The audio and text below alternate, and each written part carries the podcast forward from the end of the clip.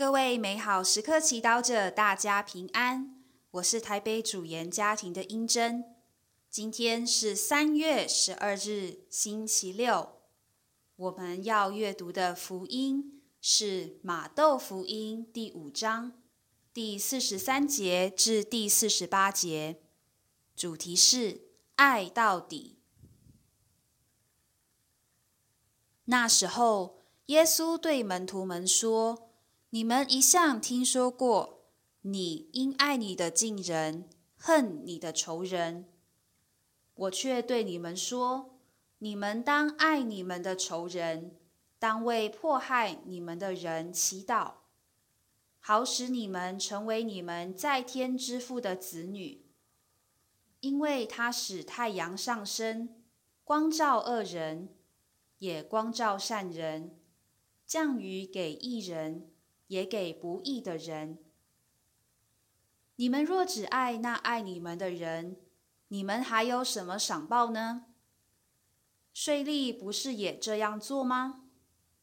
你们若只问候你们的弟兄，你们做什么特别的呢？外邦人不是也这样做吗？所以你们应当是成全的，如同你们的天赋是成全的一样。是经小帮手，听到耶稣这一番话，你心中的感受如何？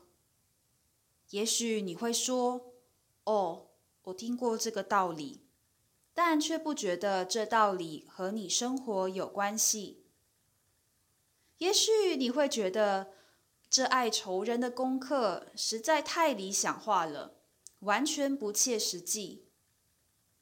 然而，面对圣言，我们不要只停留在自己的能力或感受上，却要有颗好奇、渴望的心，去体会藏在其中可以丰富生命的活水。仔细读今天的经文，你会发现，耶稣教导我们爱你们的仇人，为迫害你们的人祈祷，不是因为要为难我们，而是要我们成为你们在天之父的子女。我们本就是天父的儿女，有像天父一样疯狂而且无条件去爱的能力。然而，多时我们却在学习爱人的过程中有很多的保留。我们爱面子，不想输，不想吃亏，害怕失去，因此我们斤斤计较。爱了就渴望有回报，因为怀有恐惧，人永远会觉得爱很难，走出自己很难。但是，如果我们愿意走出那第一步，向我不喜欢的人微笑，跟他打招呼，问候他最近怎么样，我们也许会发现，对方没有那么可怕，因为他们也是人，和我们一样，都是可以被爱软化的人。或许对方真的做了伤害我的事。但是，这并不代表我要永远被困在伤痛、防备或仇恨中。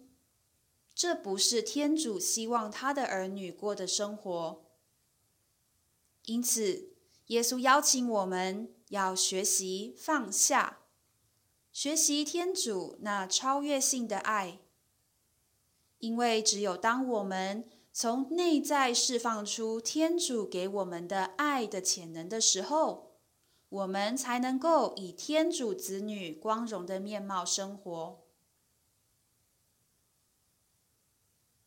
品尝圣言，默想：你们当爱你们的仇人，好使你们成为你们在天之父的子女。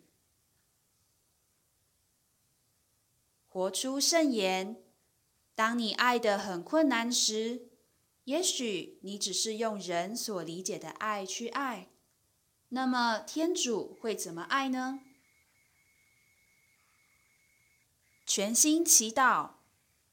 耶稣，在爱的最痛苦时，祈求你提醒我，你为什么能够爱到底。阿门。祝福各位美好时刻祈祷者，今天活在天主圣言的光照之下。我们明天见。